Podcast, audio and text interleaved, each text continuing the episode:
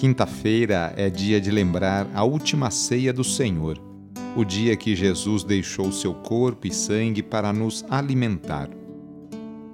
Iniciemos a oração invocando a Santíssima Trindade. Em nome do Pai, do Filho e do Espírito Santo. Amém. Senhor nosso Deus, nosso Pai, nós cremos em vós, nós esperamos em vós, nós vos amamos nós vos agradecemos este dia e vos damos graças porque estamos com vida. Oferecemos este dia ao Senhor com todas as nossas alegrias e sofrimentos, com todos os nossos trabalhos e divertimentos.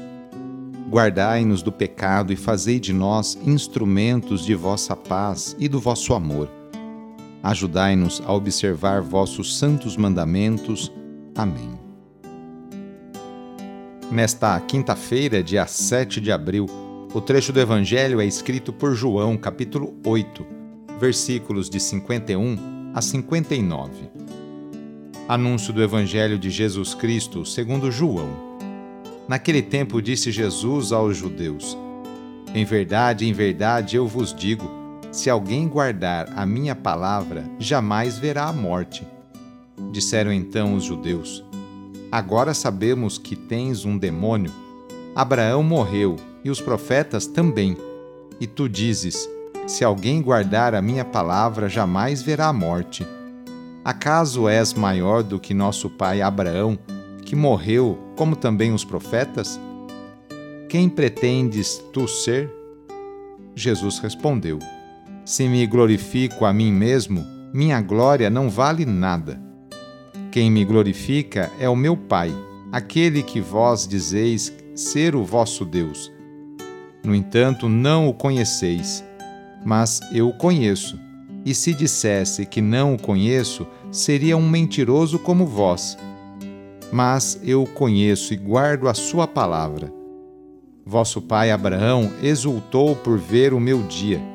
Ele o viu e alegrou-se. Os judeus disseram-lhe então: nem sequer cinquenta anos tens e vistes Abraão?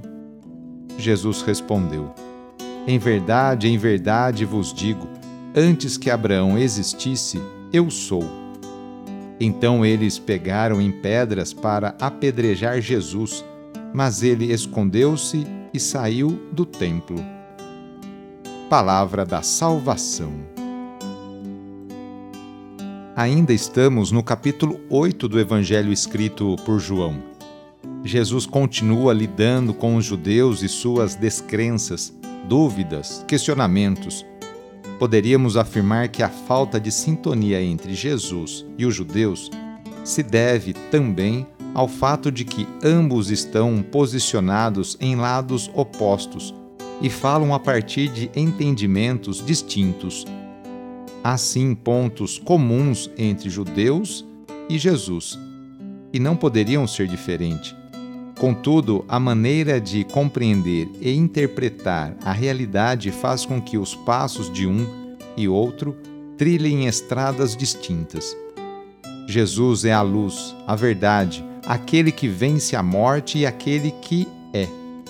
Aos poucos, nesse caminho quaresmal, vamos descortinando quem é Jesus de forma muito didática, justamente porque esse caminho nos leva a conhecê-lo para assumi-lo em nossa vida. Não nos esqueçamos de que esse tempo que a Igreja nos oferece é por excelência tempo de preparação para assumir e reassumir o batismo junto com vitória sobre a morte, a morte do ressuscitado. Hoje quero dar a bênção de São Brás, a bênção para a sua garganta. Mas antes eu quero abençoar a sua mão, porque na hora da bênção oficial você vai colocar as suas mãos na sua garganta.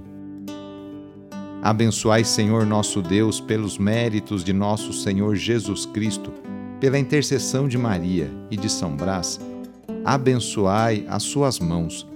Fazei de todos nós uma fonte de bênçãos para aquelas pessoas que você se encontrar hoje. Amém? Assim seja. Em nome do Pai, do Filho e do Espírito Santo. Amém. Agora coloque as mãos na sua garganta.